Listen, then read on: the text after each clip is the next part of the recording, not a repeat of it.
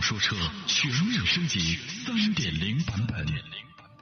参谋长说车的听众朋友们，大家好，我是 FM 九零点八安徽交通广播爱车地带的节目主持人江南。大家好，我是新疆私家车广播爱车有话说的主持人小洛。我是哈尔滨交通广播小青车论坛节目的主播小青。我是新疆交通广播精彩车生活节目主持人双马。我是山东业台动感九九一爱车约吧的汽车节目主持人大乔。我是中央人民广播电台经济之声的于彤。我是 FM 九三浙江交通之声的主持人小崔。我是沈阳交通广播汽车。小辣椒节目的主持人小明，我是杭州交通九一点八的主持人于虎，我是成都交通广播的节目主持人李斌，我是主任李欣，我是董涛说车的栏目主持人董涛，我是甘肃交通广播汽车节目主持人耿潇，我是河南交通广播为您说车的节目主持人威尼，是广东电台车坛路路通节目的主持人路路通，是宁夏交通广播汽车地带节目主持人桑渊，我是四川旅游生活广播的主持人思润，我是云南广播电视台交通之声铿锵车语的节目主持人姚璐，我是大连交通广播打开车窗。说亮话的节目主持人小刚，我是 FM 九九点七江苏广播金陵之声爱车帮的节目主持人杨晓，是自然在线汽车频道主任林光明，我是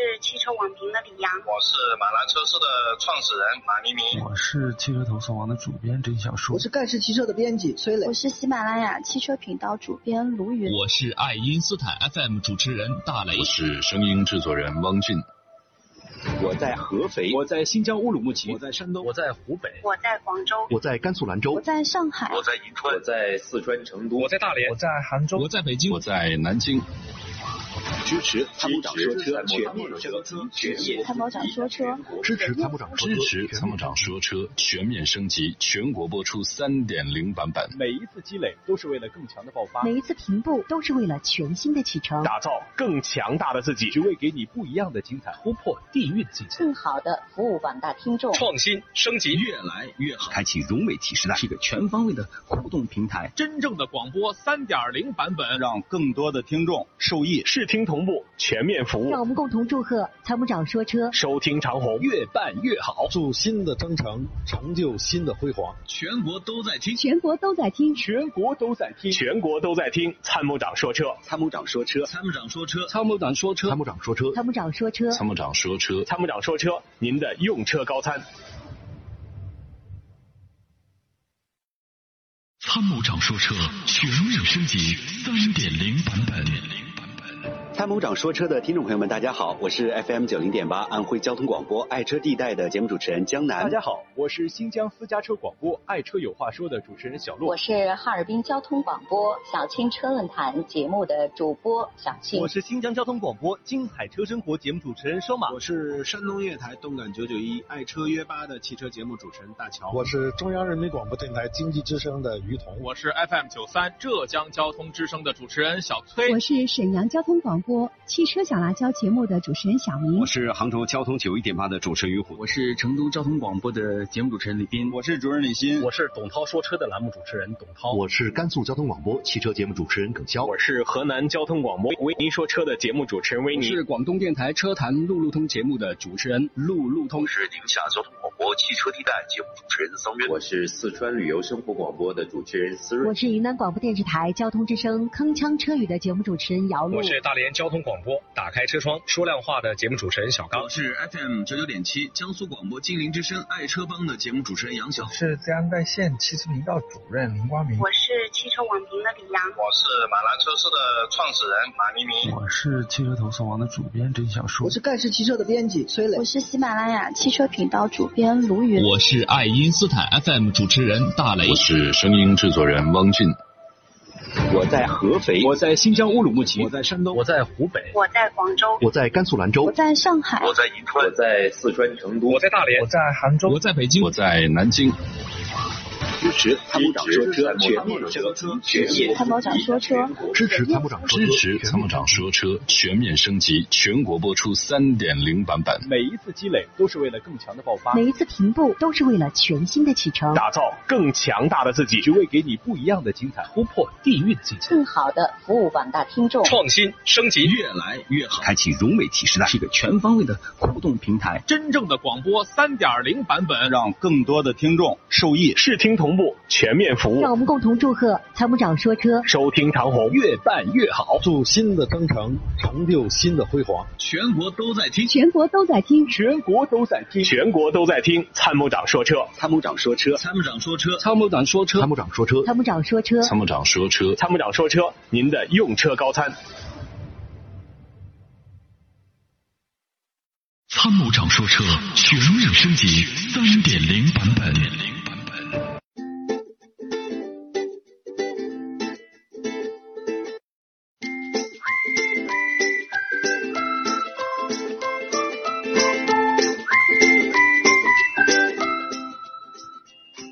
Hello，大家好，欢迎大家在十一点零五分钟继续留守和锁定参谋长说车三点零版本，我是铁锤妹妹。Hello，大家好，我是阿波罗。嗯嗯，昨天呢，汽车圈发生了一件比较震惊的事情，对，比较、嗯、比较受到关注的事情，应该说是比较关注的事儿、啊。嗯嗯，对，就是大家呢一直在关注，为什么呢？这个车啊，这个从它第一次亮相车展，对，到直到现在上市，呃，受到了很多年轻人的追捧。嗯，因为这本身的这个车型呢就特别火，是的，对吧？SUV 热销，这这火了这么多年，对吧？依然呢还、嗯、这个不减当年的热度啊。对，然后大家还是非常关注这类的车型，品牌也比较火。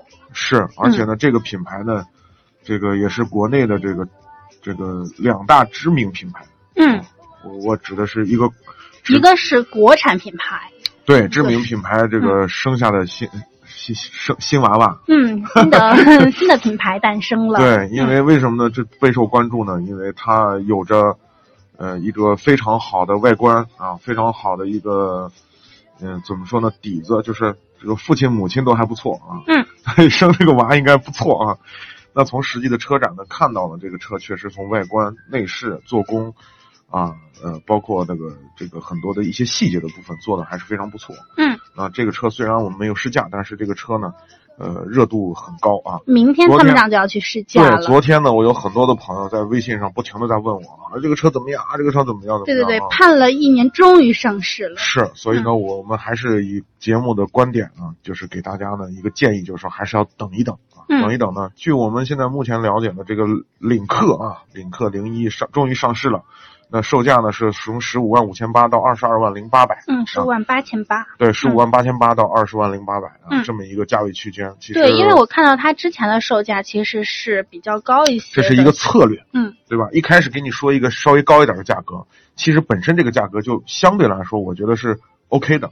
为什么呢？嗯、因为就是大家心里面其实已经有一个差不多的预估的价格。对，因为呢，这个车呢跟什么呢？跟沃尔沃的 CMA 就是跟沃尔沃的这个新的这个平台，就 CMA 的这个平台上出来的车型，嗯、所以大家都知道说，哦，既然拿了沃尔沃的东西出来，那是不是它就是一个，就是有着沃尔沃驾驶质感、品质的这么一款车啊？嗯、那那它的售价相对来说会比较高。那当时呢，这个。厂家的策略就给到十七万到二十四万这么一个售价区间，嗯，但实际上呢，从这个发布的这个实际售价中呢，我们看到从十五万八千八到二十二万零八百啊，嗯，这个价格呢让大家略有惊喜。是的，哎、嗯，好像我只能花十几万啊，不到二十万我就可以买到一个具有这个沃尔沃品质的一款啊，这个、嗯、而且颜值非常高的这么一款车，我倒倒是很期待啊。那从它的这个配置上来讲，我看它配的是六 AT 的变速箱啊。之前最早说的公布的这个，嗯、呃，匹配的是一个双离合。啊、虽然是个也是为了适应一下。但是呢，厂家很聪明啊，嗯、先公布了一个六 AT 的版本，所以 让大家好像不再对这个呃这个双离合变速箱产生顾虑。是。先对这个产产这个这个品牌呢获得一个非常良好的一个认知和这个市场的美誉度，那么之后呢再来。啊，再来再来推出其他的一些车型，所以呢，我们觉得还可以关注啊，关注喜欢的朋友可以关注关注，不妨呢可以去四 S 店试驾试驾，最后试驾完了以后告诉我们什么感受啊。嗯。那另外呢，参谋长还要应邀啊去参加领克零一的媒体试驾啊，就深度试驾。是的，深度试驾。那当然，我们专业的试驾呢就不一样了啊。嗯、那么另外呢，我们要等一等啊，再等等上两天，等等参谋长回来以后。我们给大家呢这个最详细的最详细的这个有关呃领克零一的这么一个呃试驾感受，我们的试驾感受啊，嗯、观点啊，媒体观点，嗯。好的，看到我们的蜻蜓啊、一直播啊，以及我们的喜马拉雅 FM 都有很多朋友已经前来签到等候留守和收听了。嗯，我们的两部热线啊，嗯、给大家开通，大家可以随时的拨打热线来参与我们的节目互动。嗯，热线号码是零二九八九六六九零六五。零二九八九八三六二九三。嗯，好的，我们先来看一下我们微信后台，哎，先来看一下蜻蜓后台的提问。嗯，享受人生就说了，说汽车什么情况下会自燃呢？什么情况下啊？嗯，呃，自燃呢，其实主要有两种原因，一个是电路起火，一个就是燃油部分起火啊。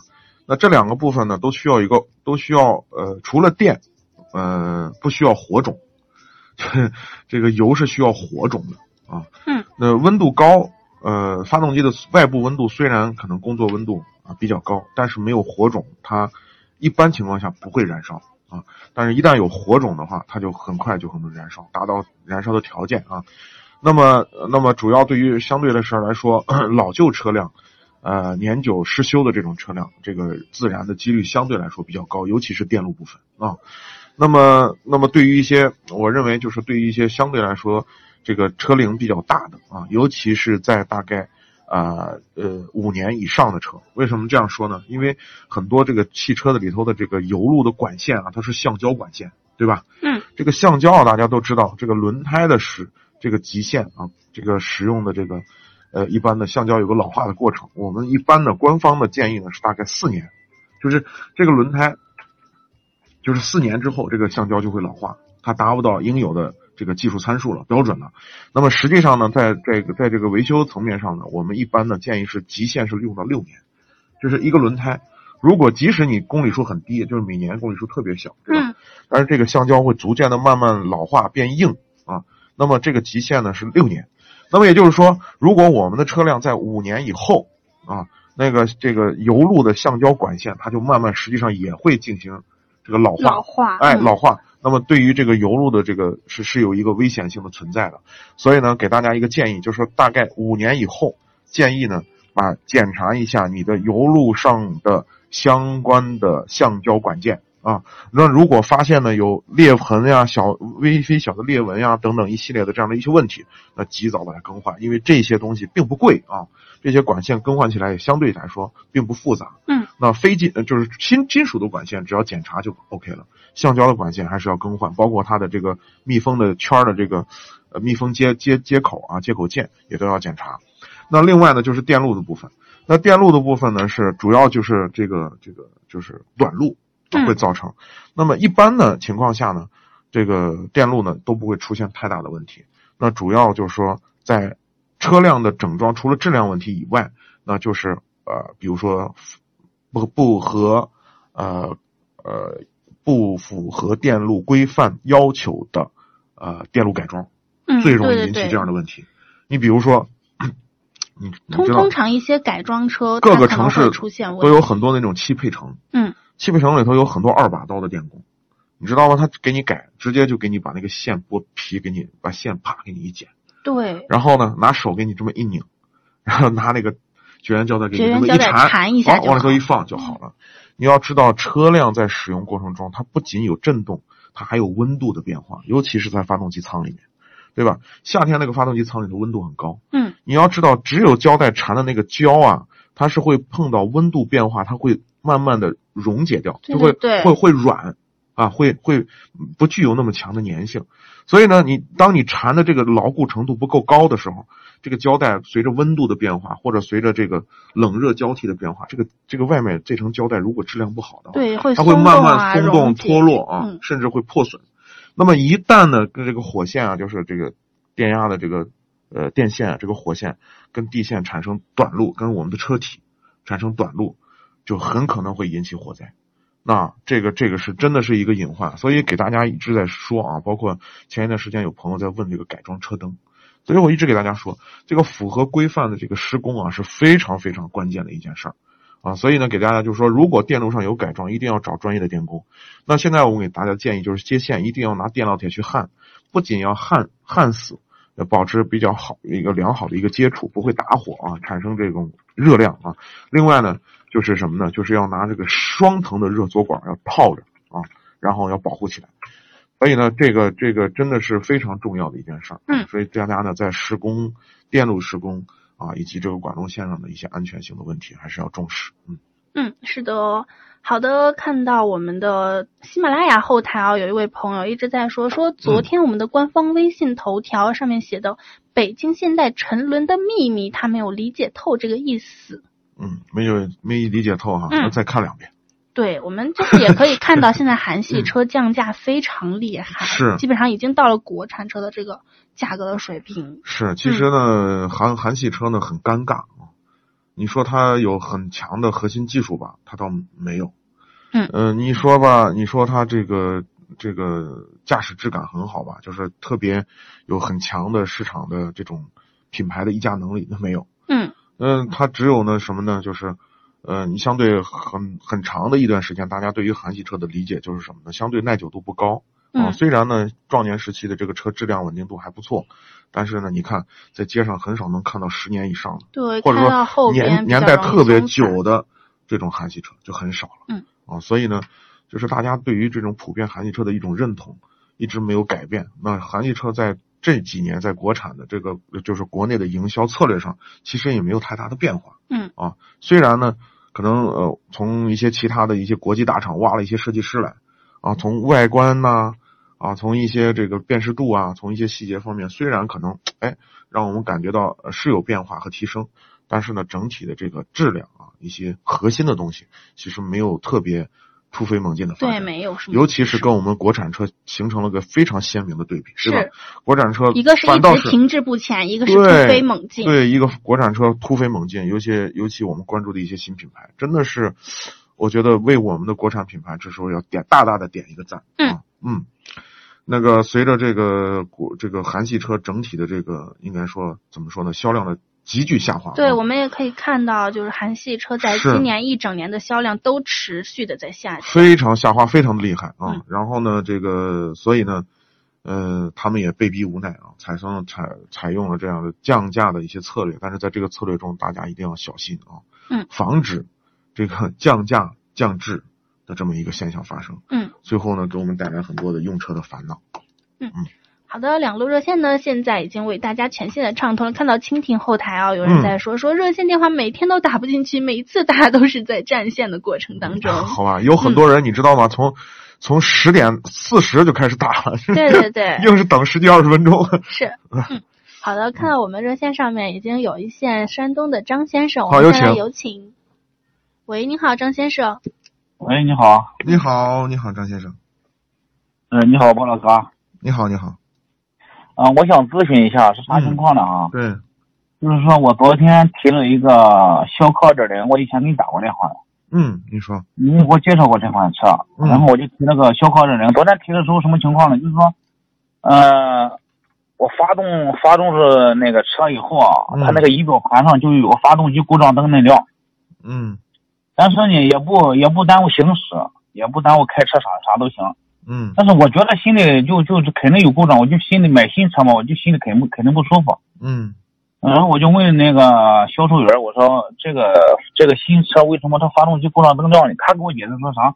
他就说这个车来的时候吧，就是说是没解码，嗯嗯、然后他就是四 S 店后边有有一个有一个什么，就是他跟维修啊啥的那个店，他找了个师傅插上那个电脑，然后就是好像是解锁，就是插上以后我也不知道咋弄的，嗯，他就说是解码，一顿一通操作以后，这个故障灯就没了。嗯，嗯，菠萝哥，我想问一下，这个正常吗？根据你描述的情况，我认为不正常。啊，啊，不正常呢。但是现在目前呢，你也不知道这个故障码到底报的是什么样的故障啊。嗯、故障码呢是这样啊，故障码的产生呢是由电脑这个你的行车电脑 ECU，嗯，来记录各个传感器发生异常所产生出来的一个故障情况啊。呃，那么这种故障呢，它会记录在 ECU 里头。那如果呢，它这个用电脑的操作是干什么呢？是把这个故障删除掉。这个故障不存在了，它这个故障灯就灭了，是这么一个道理啊。那么，但是在删除之前呢，其实你因为你不懂，他也没有给你讲这个故障到底是个啥。那么我的建议是这样，你先不用特别担心，先观察使用。嗯啊，先观察使用。如果这个故障频发，那有可能是某一个传感器或者某一个组件可能产生工作不良或者什么样的一个状况。这个呢，倒不是特别大的问题，就是呃，也可能是一个传感器工作不良，也可能是一个很小的问题，你不用特别担心。嗯啊，这个心理我能理解，新车买回来就报个故障，你说这多膈应是吧？对对对，这个我我能嗯我能理解，但是这个我的建议是这样，就是说你观察使用，也不用特别担心啊。如果同样的一个故障，你下回记着，如果再冒出这样的故障，你记着到四 S 店一定要让他告诉你这个故障码是什么。对对对，这个故障代码以及故障码的具具体的这个后面有一个文字说明，后面到底说了是哪儿的问题，你把这个故障码记下来。那如果这个故障码频发，老是这么一个故障，那说明某一个传感器或者某一个问题出就出现在同一个同一个点上，这就好解决了啊。嗯，他给我解释啥？他说是，就是说来的时候吧，嗯，呃，怕那个电瓶啊或什么的对这个放电，然后对整车没有这个说法，这个说法不对。他说他把一个保险给拔了，呃，有可能。如果他说的说的这个话是属实的，倒是有可能，因为保险一拔的话，它就产生断路了。断路了以后呢，ECU 就检测到某一个传感器可能没有信号了。那他还能打着火吗？那车？那他打了不那很多地方都会产生故故障啊。这个跟这个就是，即使可能某一个传感器工作不正常，但是发动机能正常工作，这是经常见的事啊。哦啊，这个没那么可怕，没你想的那么可怕啊。没那么可怕是吧？对，很多老奔驰车主那故障灯都是常年亮的。是啊。对，没事儿啊。哦，只要是没多大问题就行，因为买的新车嘛，心里有个故障灯亮，他肯定是不舒服。嗯、因为昨天提的时候，还有个同事，还有一个别人提的，我问他那个，他说他那个没故障，嗯，他那个不要紧。然后我就是有疑虑的。他说的那个车辆未解码故障灯亮，这是无稽之谈，不不不是这样的啊、嗯，不是这么。应该是。如果是保险确实忘了插，有一个保险可能忘了插，那倒是有可能。是不是有这种情况，包老哥？他那个啥，他就是说新车。他跑的里程多了，他把那个里程表线一拔，然后他再给插上，有没有这种可能？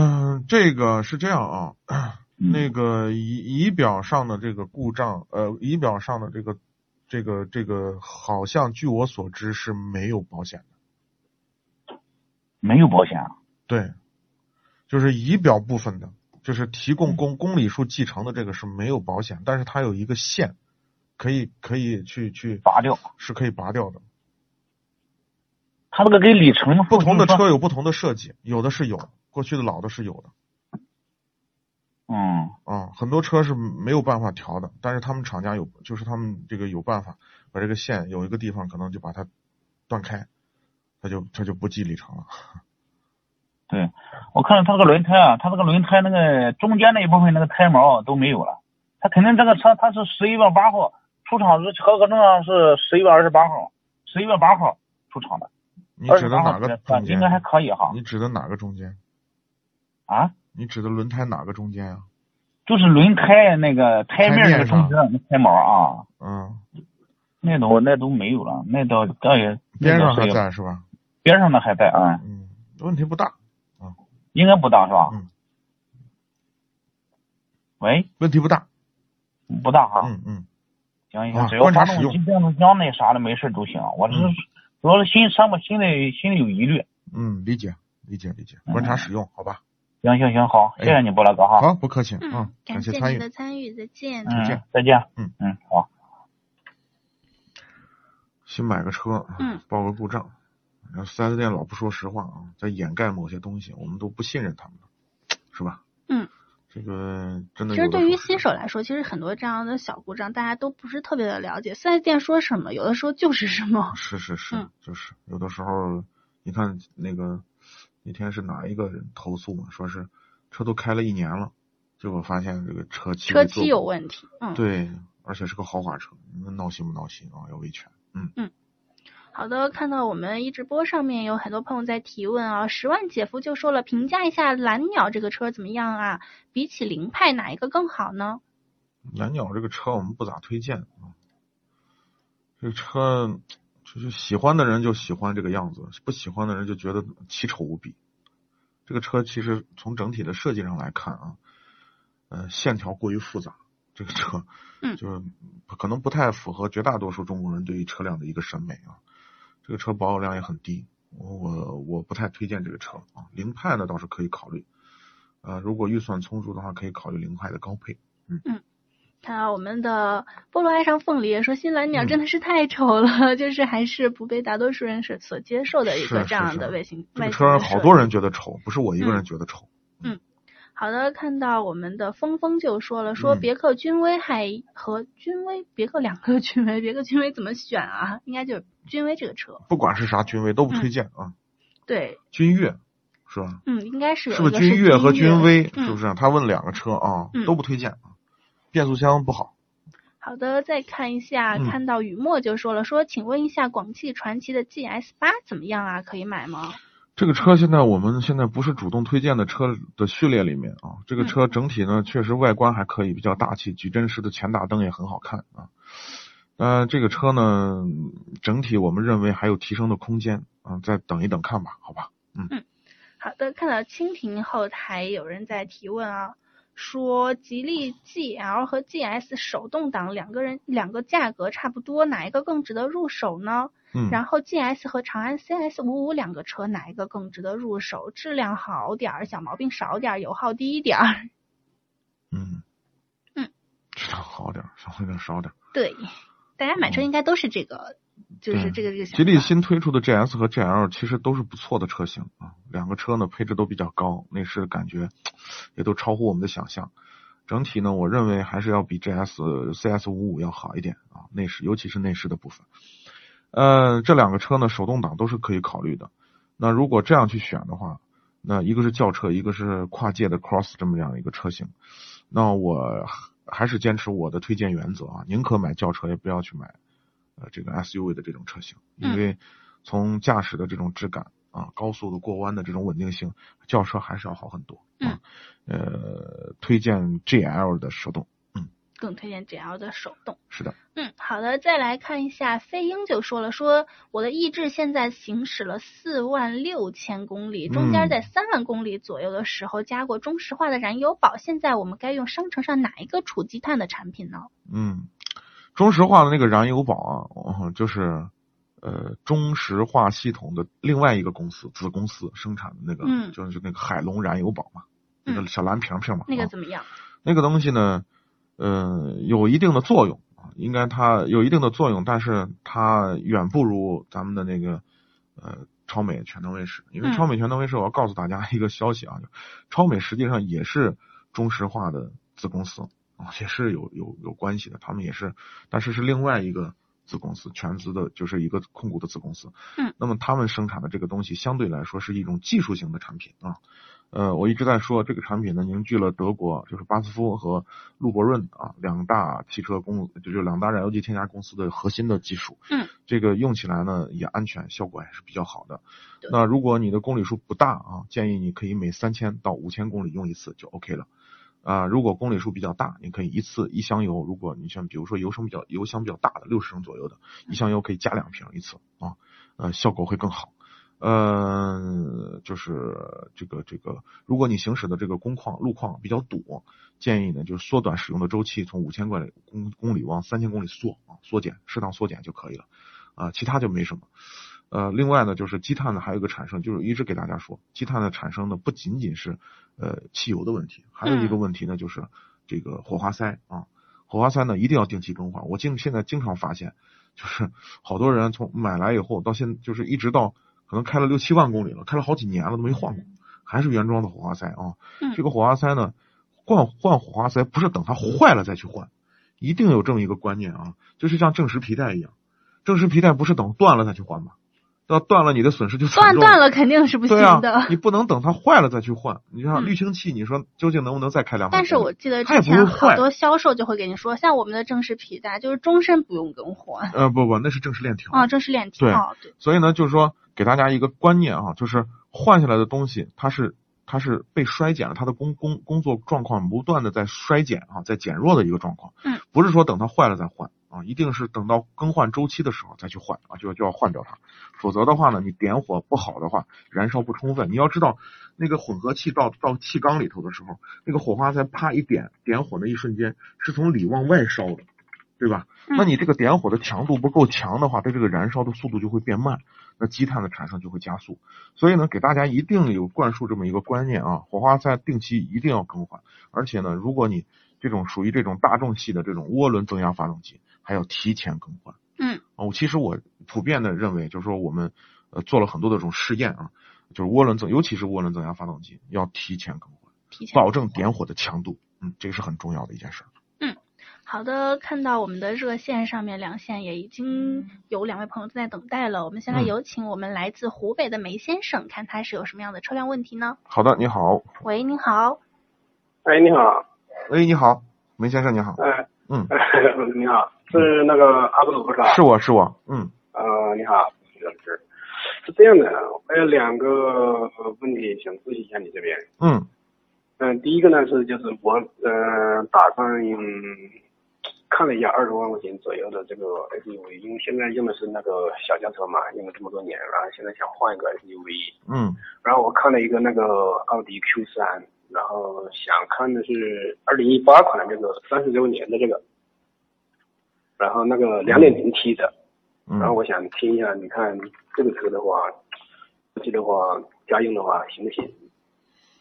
行是行，这个车就是有点小，你你要不觉得小就 OK。嗯，它其他的方面的话，那些毛病的话怎么样呢？因为它这个平台的话，不是也是跟那个大众是一样的嘛？就说比如说那个机油啊、这消耗啊这方面。你每年行驶的公里数有多少？话大概两万差不多吧。嗯，打算多久换车？现在 这一次换的话，估计。起码要开个七八年，应该是要开吧，五六五六六七年。嗯，那十万公里以后，就十万公里左右，你要做好开始消耗机油的准备。它这个消耗的话，大概是个什么个概念呢？就是很很厉害吗？还是？可能会很厉害。哦。啊，这个根据你行驶的平时驾驶的习惯以及你行驶的工况而决定，这个不一定。我现在呢，收集到很多相关的信息，就是有的呢，就是断崖式的。就突然一下子开始烧机油，而且烧的特别厉害。哦。有的是呢，慢慢开始烧，一开始慢慢有一点儿，哎，慢慢的多一点儿，慢慢多一点儿，多一点儿，最后就是一个保养周期里头加好几升机油，加三四升都有。呃，这种情况呢，普遍存在在就是 E A 八八的这个发动机普遍存在在十万公里以后就开始。哦。啊。因为我上周的话去四 S 店试驾了，四 S 店说的意思是说，他们现在这个平台好像说第三代嘛，E A 八八嘛，嗯，呃，啊，改进了，应该对，我们改进了，不烧机油了，是不是？给你说了一大堆。对 对对。他 当当年第二代的时候，他们也这么说。哦。那如果要是这样的话，我我想的那个叫什么？我还看了一个那个克莱奥，我看，因为节目我听你们也经常也提到这个这个这个车。嗯。呃，这个车的话，如果家用的话怎么样呢？克雷奥这个车就是个小众品牌，啊，市场认知度不高啊。你在全国范围内，你都看到这街上跑的特别少。嗯嗯。这个车重新设计以后，外观确实大气了不少啊，整体的这个感觉还可以。呃，虽然就是销量少，所以投诉也少。我们接到的雷诺的克雷奥的投诉也不多，啊，质量还可以，嗯。就是如果家用的话。短时间应该也没啥问题，就是后期的这个保养也比奥迪要便宜，确实也便宜，就是二手车残值不高，就是就是这么个问题。哦，也就是说到时候的话，处理的话，二手的话，估计那个掉价的话比较厉害，是这个意思是吧？对，是的。因为我为什么关注这个车呢？因为这个这个车的话，相当于它是东风跟东风那个合资嘛，然后东风正好在我们武汉嘛，然后嗯，我也想着。所以我也关注了一下这个车，然后同时的话，听节目这边的话，你们也经常提的这个，嗯，也说还行，然后我就关注了一下。对，您的预算有多少钱？预算的话，大概在二十万，差不多吧，这个样子。二十万呢？嗯。嗯，Q 三二点零 T 不止二十万吧？他现在的话，优惠完的话，好像是二十一万多。他让我四 S 店是这样可以给我的，了？哦，对，二十一万七。嗯，可以，可以考虑，反正，啊，两个车都可以考虑。那么你这边的话，你你你看方不方便，就是帮我推荐推荐？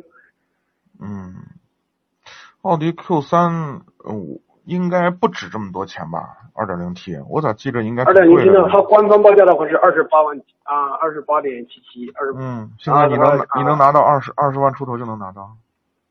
哎，对，二十多万啊！他给我现在的话，他、嗯、因为他那个大堂，我昨天去了嘛，大堂经理那边的话，给的那个销售顾问给我的是二十三万，然后后来我说那个这个价格太高了，然后我、嗯、因为我在官网上面我说我也全国各地我也了解了一下，我也朋友在那个郑州、北京那边都有，我说我也打听一下，他说我说这个应该是，我说能少一点，他说那最低的话，如果你现在提的最低的话得二十一万，那还是优惠力度蛮大的，嗯，还可以。对，他现在就优惠了六万多嘛。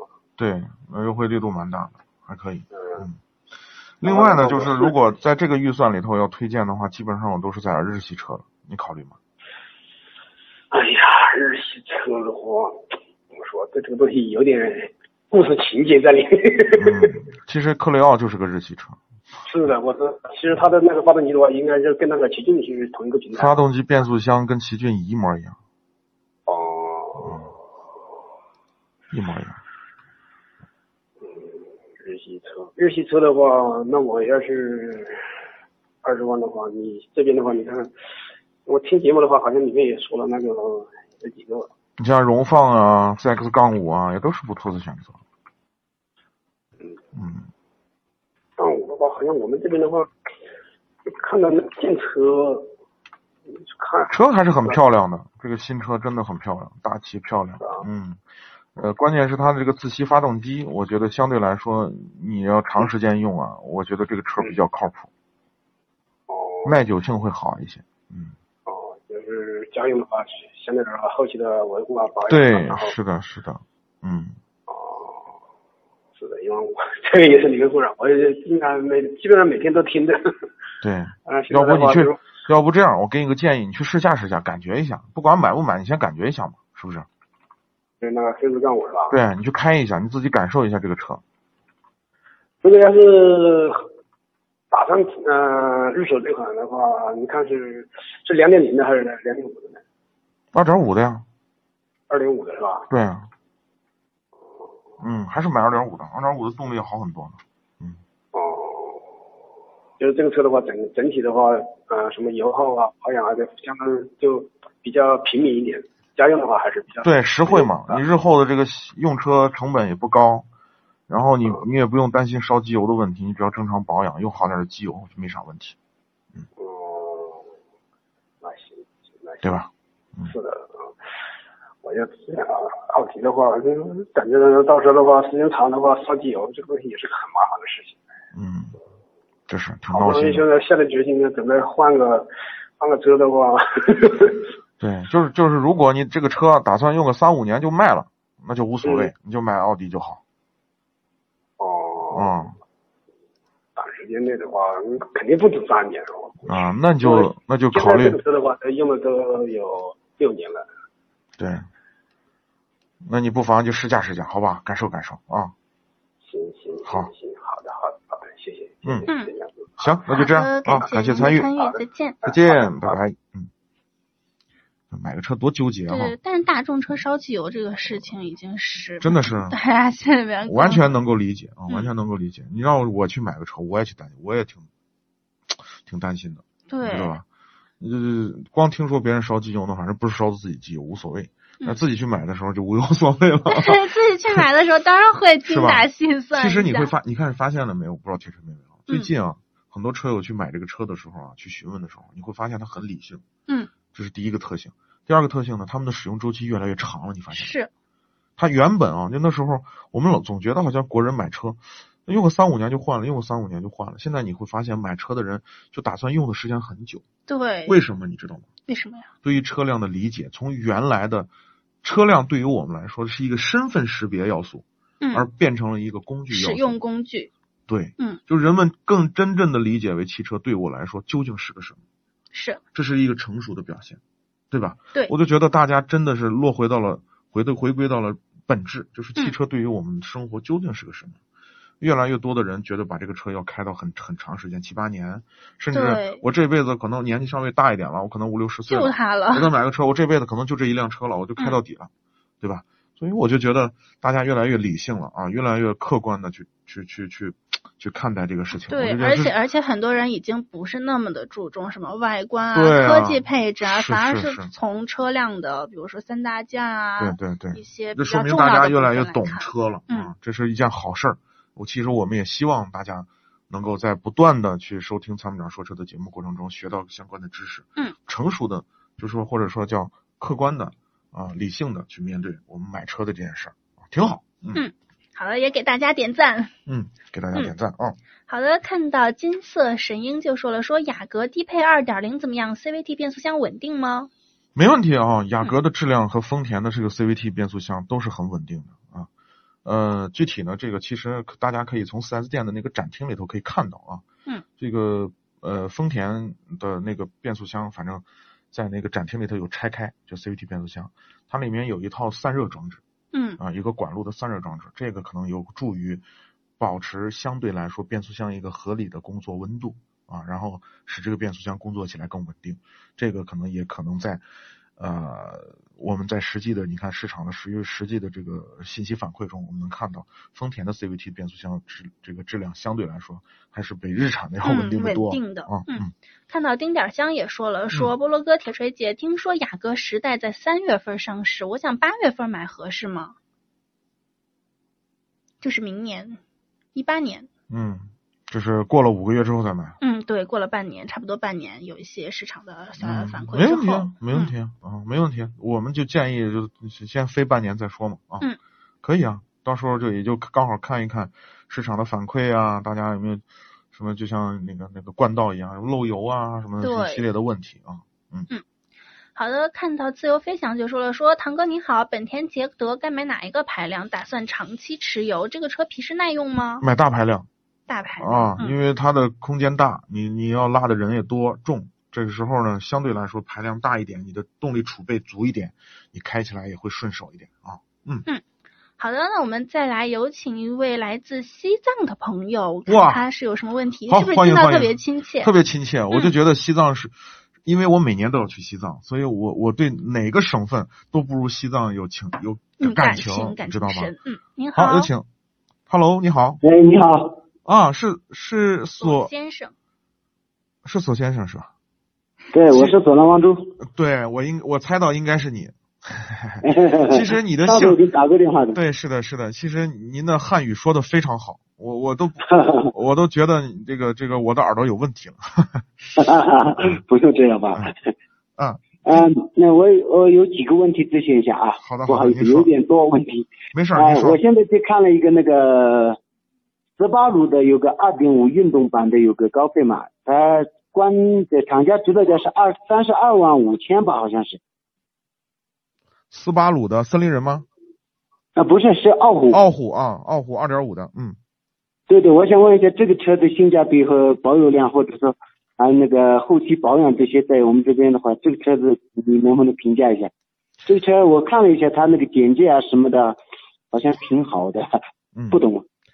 这个车啊，其实是一个不错的车，啊，哦，早在这一代车的上一代，这个车呢曾经获得过国际的设计大奖啊，这个车是曾经是一个非常优秀的车型，但是那个时候呢，哦、由于这个斯巴鲁在于国内的这个认知度啊，品牌的认知度，以及呢这个这种旅行款的这种呃所谓的这种旅行款的车型，并不被大家所接受，包括售价也确实有点贵，那个时候呢，高配要卖到五十多万呢，这个车。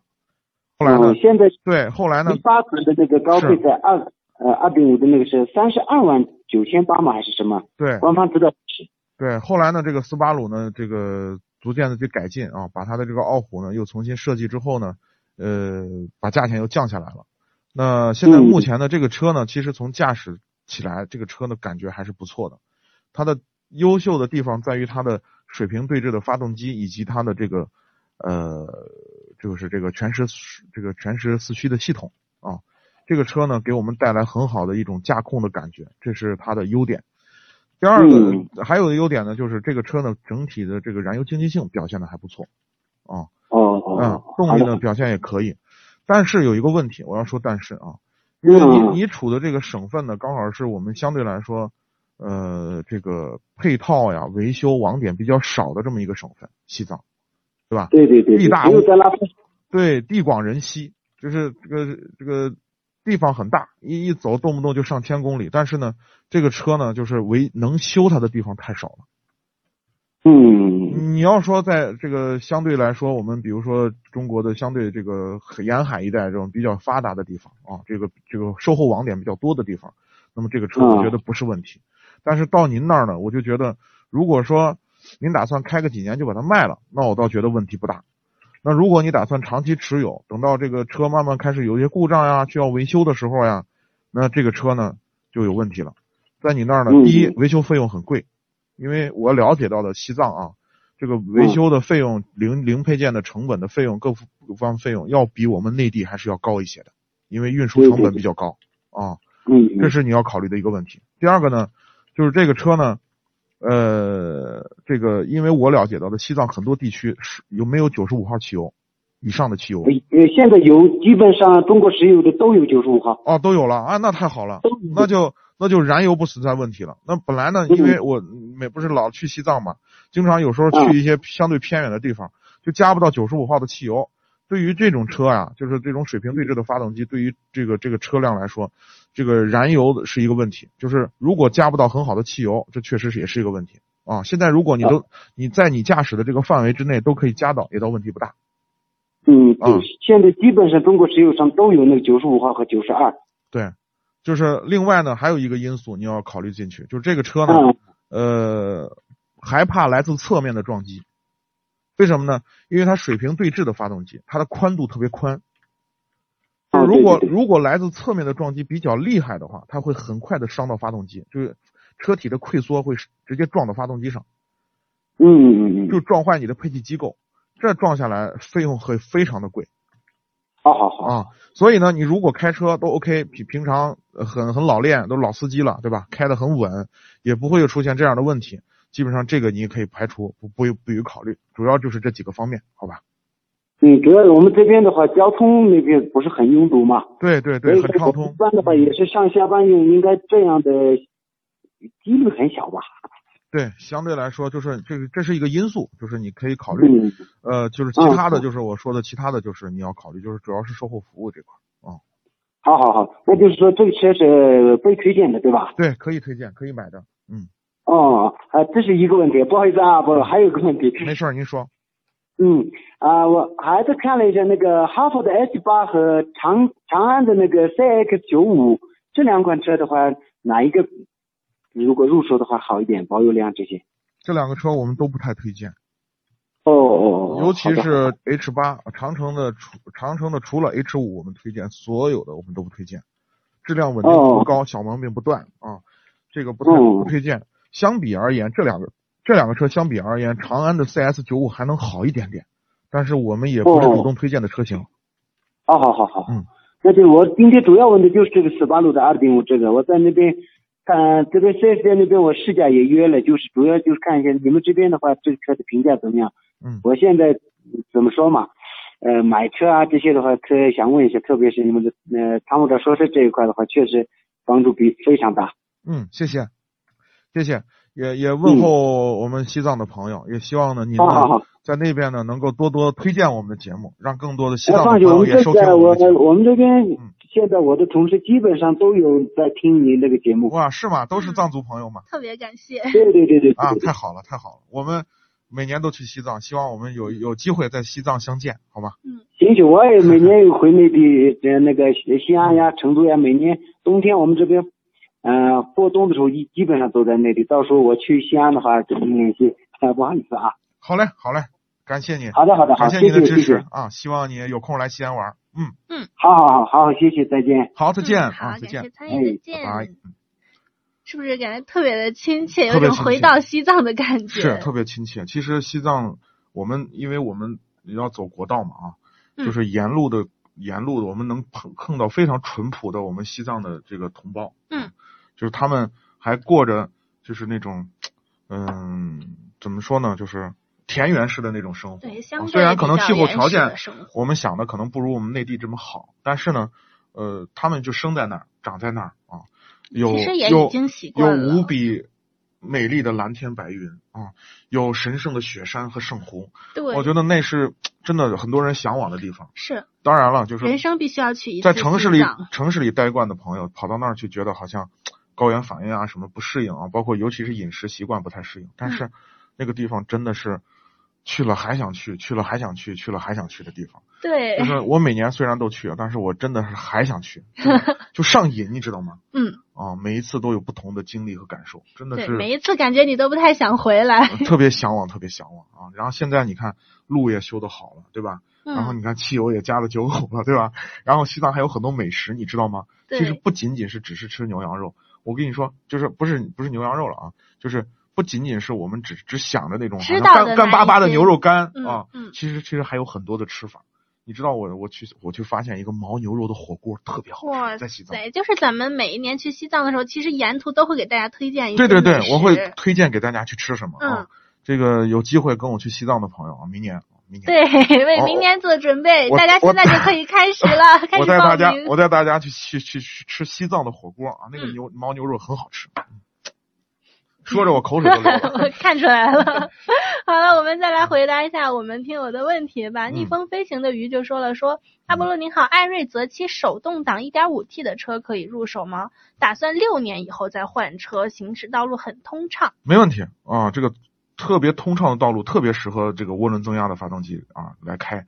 第一呢，它这个呃速度起来了以后，进风量就是前面进气格栅的进风量进来了以后。可以帮助涡轮增压器散热，良好的散热。然后呢，你跑起来能跑起速度来，然后积碳也会少。这个这个这个这个能跑出路来啊，呃，这个没问题，可以考虑的啊。嗯嗯，好的。看到喜马拉雅上有一位朋友说：“阿波罗您好，雅阁二点四和雅阁混动哪一个好一点呢？准备开十年左右，家人对于混动有一点不放心，能不能帮忙评价一下呢？”一定要听我的劝，买混动。啊，这个本田和丰田的混动技术都是比较成熟的啊，这些车呢都 OK 没问题，你只管放心用啊。那个，因为呢，这个这个它这个混动技术呢跟丰田类似啊，它都是这种呃呃，就是就是如果用纯电方式都开不了多远，它只是在车辆最费油的时候，它给你解决费油的问题。那么这个电池呢，其实。回头可能算是一笔开支，可能是比如说很长的一段时间啊，但是它的质保期也很久啊，这个电池的质保期。所以呢，你想想这么多年你省下来的油钱啊，我觉得也是一笔一笔不小的开支。嗯啊，如果你行驶的公里数比较大啊，我觉得还是考虑混动。嗯嗯，好的。烟雨红尘梦中就说了，说名图啊、领动啊、零度、思域家用哪一个好一些呢？请点评一下吧。名图、领动啊，这个零度啊，然后思域是这样啊，呃，这几个车呢，除了名图以外，剩下的领动、零度和思域都是偏运动型的轿车啊。那么从驾驶的这种感觉上来讲的话呢，呃呃，这个我觉得是这样啊，还是推荐首推这个思域啊。思域推荐的主要理由呢，第一个，它的内内部的这个污染很小，我们曾经做过测试，嗯，十几万的设备我们拿去在新车里测试，真的是污染很小啊，那就说明什么呢？它的那个内饰的很多的这种材质用的都是相对来说比较环保的东西啊，这个是推荐的。只要是不加价，我觉得思域是 OK 可以考虑的。对，但思域现在居然还在加价，还在加价。对，就是咱们在广州车展的时候，有一位朋友说过，思域现在加加五千还是加一万来着？哦，加加价就不不，我就觉得这事儿不能干啊。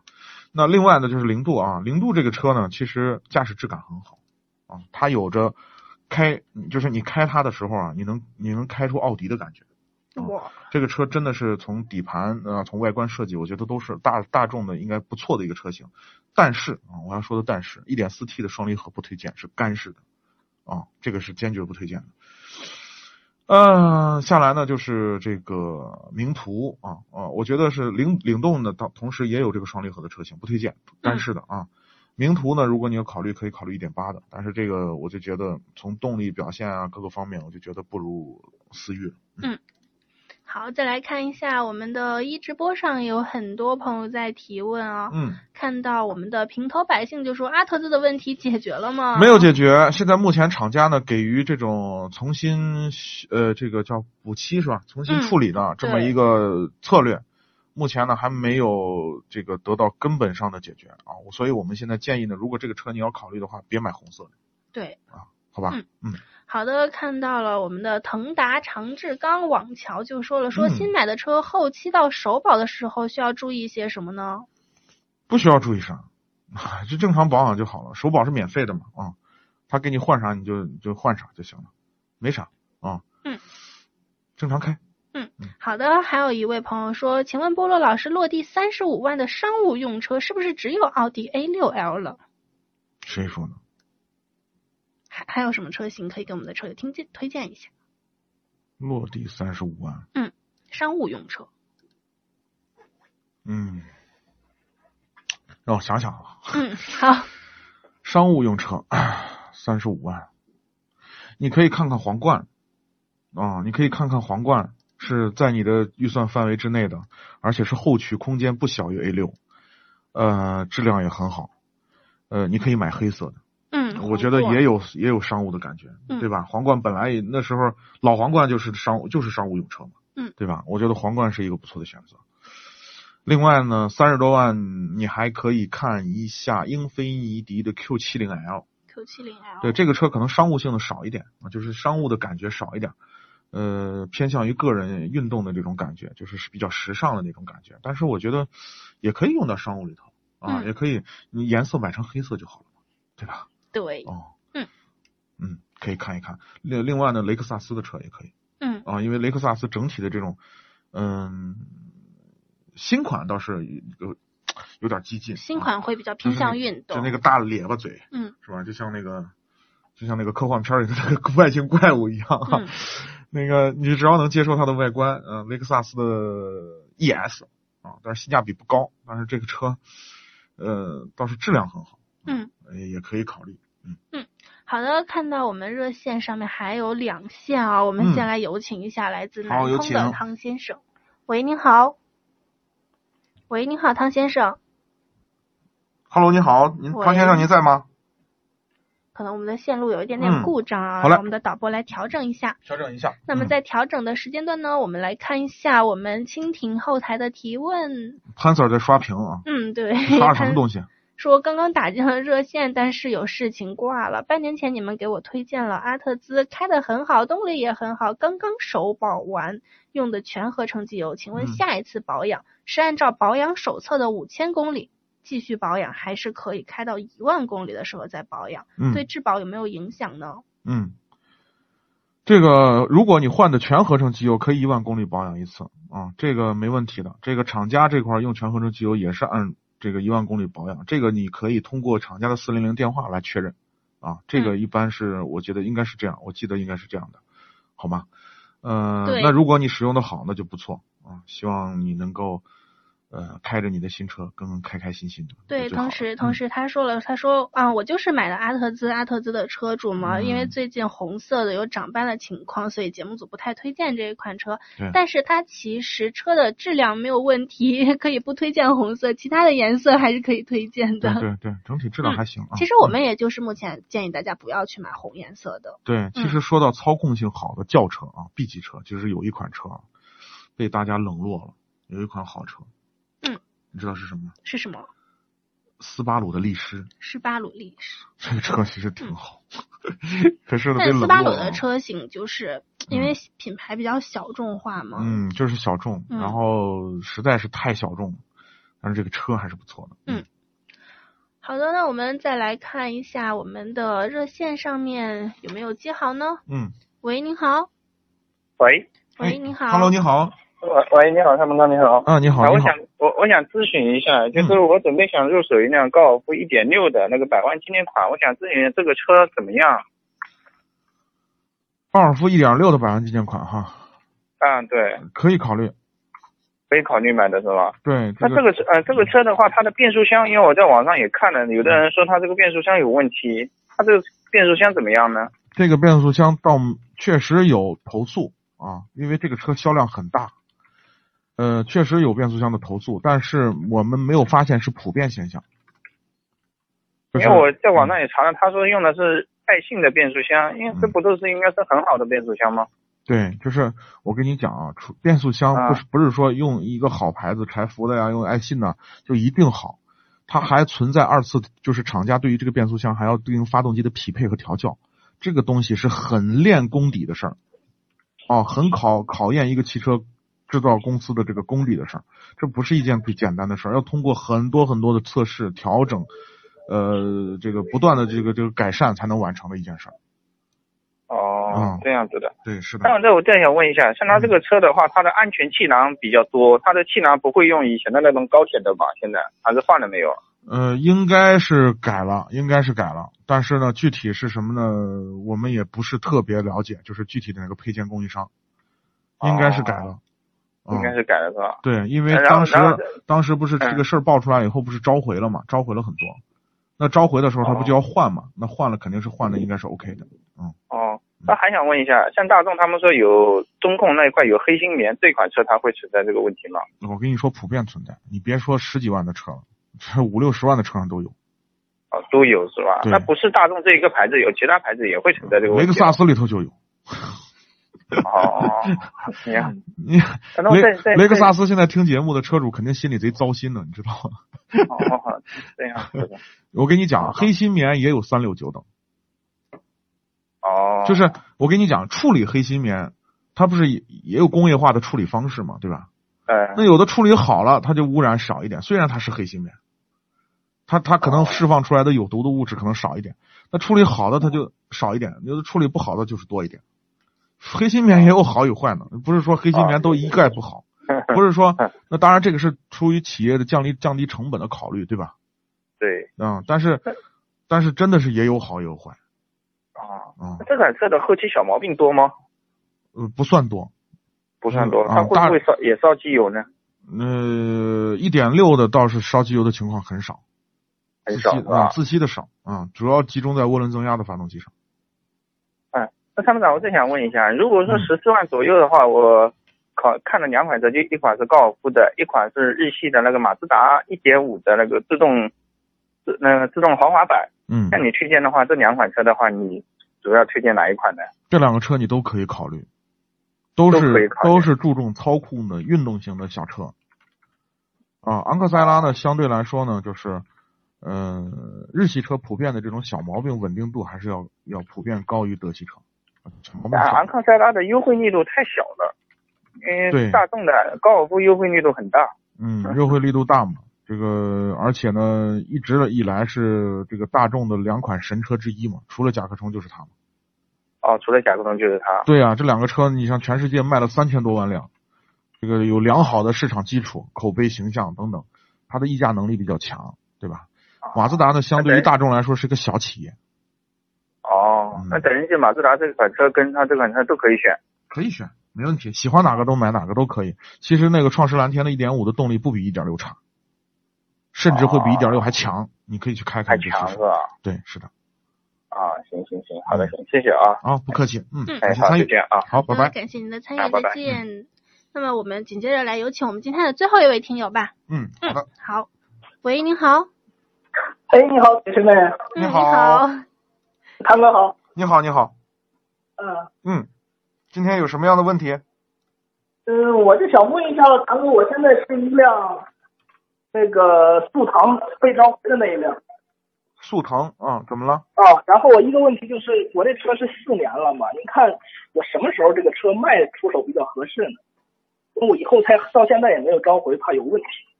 速腾一点四 T 是不是？一点六手动舒适型，那不会有啥问题啊。这不是悬挂有问题吗？哦，担心哈。啊，有时候回老家跑长途什么的，放心。嗯，后就是后桥上的这个问题呢，嗯，一般情况下倒不会出现特别严重的事故，就是如果它出现问题的话，主要还怕前面，主要还目前嗯，我想那个再开两年卖的话，您看这个时候卖合适吗？嗯，现在卖呢倒还行，因为啥呢？就是这个车保有量很大，保值率还可以，基本上四年了嘛，对，基基本上呢，你的保值率还是比较高的。这个车基本上还能卖到再开两年呢。再开两年就至少你要折掉百一半。再开两年，那明年呢？明年基本上可以折个百分之三十五左右。它现在大概能卖多少钱？现在你可以就是新车价的百分之七十，你能卖到这个价。哦。嗯。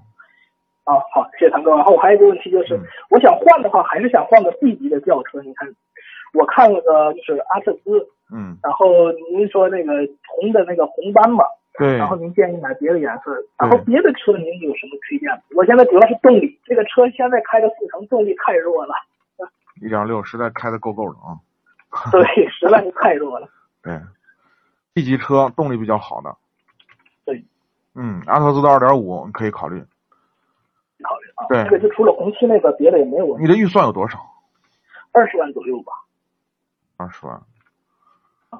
二点五的阿特兹现在多少钱？我还真记不住。你看了多少钱？二十一万吧，落地我们这边是。哦，那还可以。嗯。嗯。嗯，推荐的 B 级车里头动力比较好的，那就是那就是雅雅阁呀、啊，你像这类车，凯美瑞啊，啊，你可以接受吗？凯美瑞得等等是吧？凯美瑞呢，我建议等一等，雅阁的二点四可以考虑。呃，凯美瑞的话，就是我看了那款，就是有一个运动的风尚版，那个是不是可挺可以的？嗯，可以考虑，这种车都是可以考虑的，保有量很大，质量稳定度都好着呢。嗯。那我是张家口这边的听友。张家口，哦，太好了。哦，欢迎您来我们这边来滑雪啊！我们这有冬奥会过两年，欢迎。是不是？好嘞，好嘞。是。好的，有机会一直在听你们的节目。好的，好的，感谢您的支持。晚上睡觉都在听，特别喜欢。真的。好的，好的，好的，谢谢。嗯，我我们现在我们那个张家口这边一个高校，我是一个高校老师。哦，你是老师。啊。对。可以联系我。好的，好的。我我接待你吧。好的，好的。您是您是教什么课程的？我教计算机的。计算机，哎呀，我也是计算机老师。你看，我曾经在培华女大，就是西安有一个培华学校，那时候是我们学校那时候叫培华女大，后来改名字了啊。对。然后我在我在那里曾经当过两个月的计算机老师，我也是教计算机的。咱办个同行。同行，同行，同行啊！好的，行。欢迎您过来啊！好嘞，好嘞啊！我就是那个 QQ 给你们留言那个平头百姓。哦，好嘞，好嘞。啊，好的，好的。好嘞，谢谢谭哥，好，不客气啊，感谢参与。谢谢好嘞，拜拜。嗯，你看我们的听友多么可爱啊！嗯，这个干啥的都有，当老师的也有啊。对。我我我我今天又一一不留神的暴暴露了我曾经干过啥。又又让大家多了一份了解。嗯，我当老师很好的啊。学生都很喜欢我，你知道为什么吗？那时候不是教五笔字形吗？哇塞，还教！但是我去上培华的时候，那老师都已经不教五笔了，那个都让我们 QQ 拼音。啊、那个年代我们教五笔字形，五笔字形呢，那时候你知道，好多人好，我们那个教材里头他要打那个什么，就是让你练嘛，对吧？输入、嗯、输入什么的，就孩好多孩子不听话，就打游戏，偷偷打游戏，因为我在前面，我看不到他们屏幕嘛。现在是有那种监控系统，我知道那时候没有嘛。然后呢，这个我就在班班里头转嘛。后来我就发现，我说大家年轻人嘛，那时候都喜欢听歌嘛，是吧？嗯。我说是这吧，哎，大家喜欢唱什么歌？我就说一个歌，我说大家打歌词，因为那时候劲儿可来劲儿了，你知道吗？打歌词来劲儿了，你知道？哎，你看我的就这种灵活的教学方法，教学方法获得了大家一致的认同。嗯啊，大家都很喜欢我，舍不得我走，最后还走了。你知道为什么吗？为什么？一个月只给五百块，我是活不下去了。哎，再说我们学校的老师工资低吗？工资低，工资好低啊！你知道不干。嗯嗯。好的，看到我们的春去花会开就说了，说阿波罗铁锤妹妹你好，最近想入手 CX 杠五改善型用车，现在买好还是半年后有优惠时候买？唉，这个改善型用车半年后买还是现在就可以买啊？CX 杠五优惠力度不大的啊，嗯，新款尤其是现在新款上市，你可以等一等，嗯，但是呢，这种小厂的这种车啊，就是马自达因为公司不大，这个公司产量一直有限，你看它在西安的四 S 店只有两家，所以它一直都是这样这样子，价格相对来说比较稳定，嗯，很少让价。你看本田也是这样。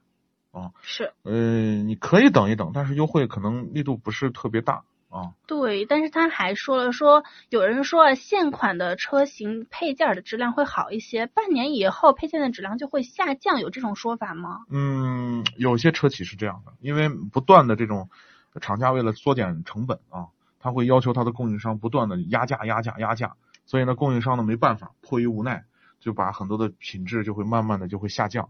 当这个产品当达到末期，就是它的生命末期的时候，等于打打算大改款的时候，你比如说现在大，尤其是大众，你像那个途观 L 出来以后，嗯，你看途观途原来的途观叫什么思路版，嗯，你你再去看看现在的思路版，真的是看不成了，对，是吧？你看内饰的那些、那些那些东西，真的是远不如以前。这个确实有这种情况，但是相对来说呢，嗯、在前期买，确实你掏了大价钱啊，嗯、我觉得这个都是有这么一种因素在里面。好的，看到我们的长城脚下的虫说说，关键是培华女大，都是女学生啊。对，其实那时候已经有男学生进来了，嗯，嗯，已经有男的，男女混的。就是之前在在我去高考的时候，然后有一个中华女子大学，然后他们、他们学校呢，就是也是女大嘛，只有一个专业有男生，就是每年招十个播音系的男生，就是全学校只有那么四十个，啊，对，香饽饽，嗯，嗯，而且像随是便挑啊而且像是播音系的，就是男孩子都是那种会比较打扮啊，哦然后特别能嘚瑟啊高有型的，好吧特别受女孩子欢迎。嗯，好了，那么我们今天的节目呢就到这里了，欢迎大家明天在同一时间继续留守和锁定参谋长说车三点零版本。嗯，好的，我们明天见。嗯，好的。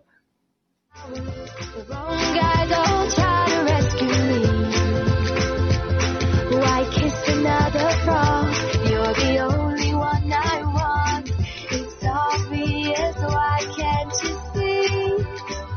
Won't you take me to the place we used to meet? It's sunny and funny and quirky and dumb. A little piece of heaven, and I so wanna go. I know my happy ending, but you don't have a clue. Cause where I wanna be is a place, a place called you.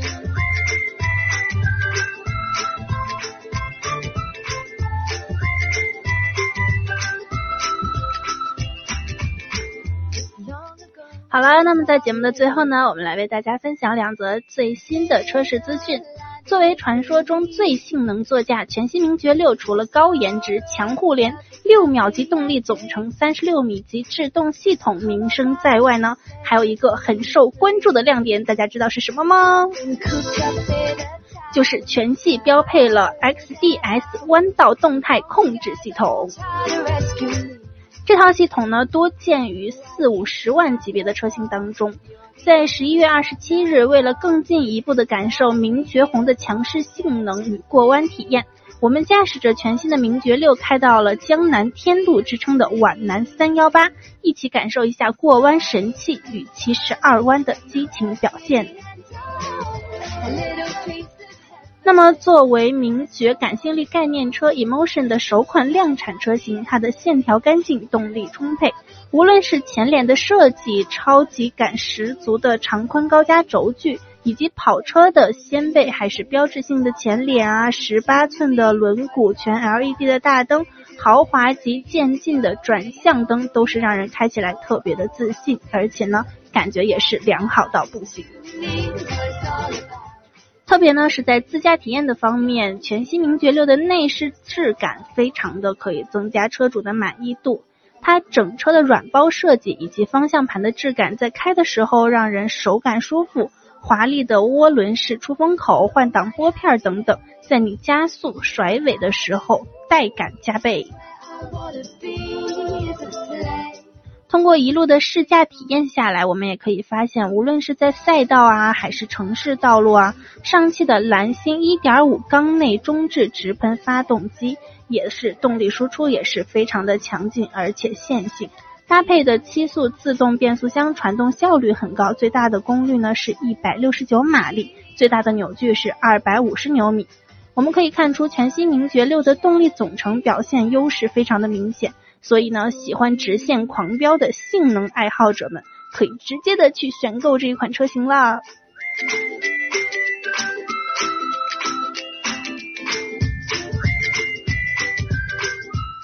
那么我们同时也可以看到啊如今的年轻人的消费观念也是日益的理性化凡是在买买买的这一条路上也是追求了更高的性价比。而买车的这一种人生大事上面，当然也是要货比三家，再三的考虑。尤其呢是对于年轻人来说，人生的第一辆车，恨不得呀，简直是外形啊、性能、配置、空间、油耗等等等等这些方面面面俱到，力求能够得到一款适合自己、嗯适合自己的超高性价比的车型。那么我们可以看到，丰田家族的智享和智炫就给了年轻人这样一个答案。仅需要六万九千八就可以解锁一台趋近于年轻人心中完美的座驾车型。那么，为什么说智享和致炫的性价比非常高呢？其实最大的原因就在于他们率先采用的是全系标配 VSC 车身稳定系统、TRC 牵引力控制系统、HAC 上坡辅助系统和智能启停四大智能系统。那么我们也可以看到，智享致炫它全系标配的 VSC 车身控制系统以及 TRC 牵引力控制系统，这对黄金搭档则大大的保证了它的驾驶的安全性。对于像急打方向盘啊，或者是遇到了一些雨雪路面啊、泥泞路面，也不会出现侧倾失控的危险隐患，以及车轮打滑的情况。在油耗以及驾乘感受方面呢，智能启停系统达到了一石二鸟的效果。踩下刹车以后完全停滞，发动机呢会自动熄火，而松开刹车以后，发动机又会自动启动。这样的一关一开呢，实现了省油、环保、静谧的三重效果。不仅如此，智享和致炫还实现了同级别较低的一个燃油经济性。它的百公里油耗只需要五点一升，百公里的养护成本呢也仅仅需要四块六毛九。同样呢是在同级别车型中最低的。这两点呢也是在为刚刚步入社会的年轻人，或者呢是刚刚组建家庭的年轻人减少了不少的养车压力。这样一看呢，我们的致炫啊、致享可以说是年轻人用车需求的一个首选的车型。那么，如果大家呢对致炫、致享这个车型比较感兴趣的话呢，大家可以到呃丰田的 4S 店中去进行了解和试驾一下。好了，以上就是今天参谋长说车的全部内容，欢迎大家明天同一时间继续锁定我们的频道。我们明天再见。place called Take me to the place let's talk about Just you and me is what it's all about Take me to the place where we used to go Yeah, you know, Romeo, you were so, oh, oh Take me to the place let's talk about Just you and me is what it's all about Take me to the place where we used to go Yeah, you know, Romeo, you were so, oh, oh 与其为做不到早睡而焦虑不如考虑如何在睡不着的时候让自己更舒服。Forever green 天然乳胶面包枕全贴合的设计理念完美贴合人体头颈曲线天然柔软亲肤快回弹密度适中给你五星级的睡眠感受。微信关注参谋长说车车友俱乐部回复乳胶枕即可购买。